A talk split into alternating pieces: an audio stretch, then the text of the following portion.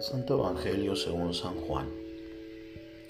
En aquel tiempo cuando la gente vio que en aquella parte del lago no estaba Jesús ni sus discípulos, se embarcaron y fueron a Cafarnaúm para buscar a Jesús. Al encontrarlo en la orilla del lago le preguntaron, Maestro, ¿cuándo llegaste acá?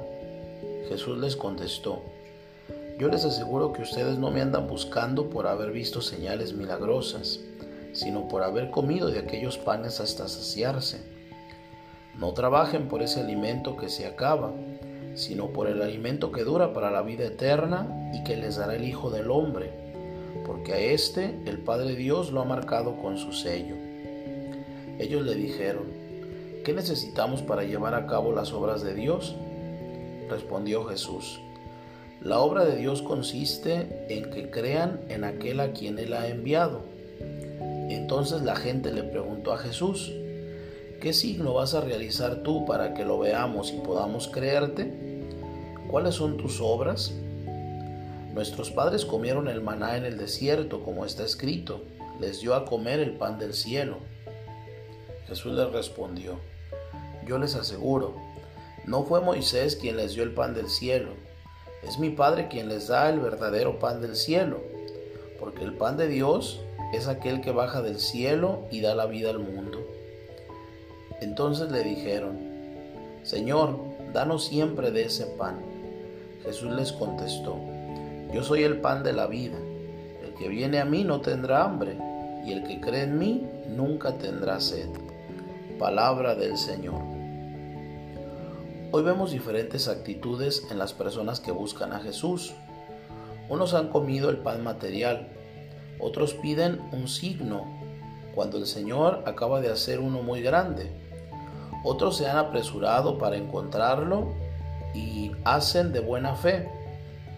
Podríamos decir una comunión espiritual. Señor, danos siempre de ese pan. Jesús debía estar muy contento del esfuerzo en buscarlo y seguirlo. Aleccionaba a todos y les interpelaba de varios modos. A unos les dice, obren no por el alimento perecedero, sino por el alimento que permanece para la vida eterna.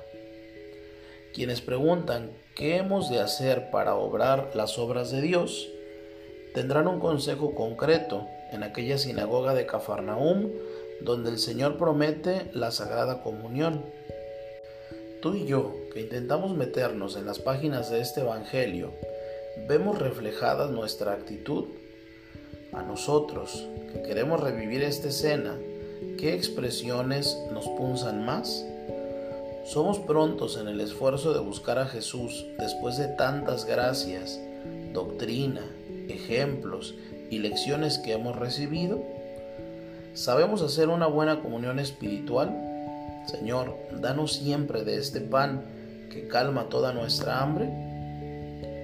El mejor atajo para hallar a Jesús es ir a María. Ella es la madre de familia que reparte el pan para los hijos en el calor del hogar paterno.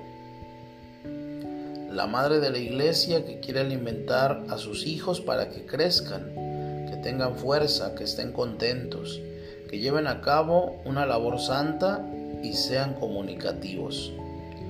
San Ambrosio, en su tratado sobre los misterios escribe, y el sacramento que realizamos es el cuerpo nacido de la Virgen María. ¿Acaso puedes pedir aquí el orden de la naturaleza en el cuerpo de Cristo si el mismo Jesús nació de María por encima de las leyes naturales? La Iglesia, Madre y Maestra, nos enseña que la Sagrada Comunión es sacramento de piedad, señal de unidad vínculo de caridad, convite pascual, en el que se recibe a Cristo. El alma se llena de gracia y se nos da la prenda de la gloria futura, diría el Concilio Vaticano II.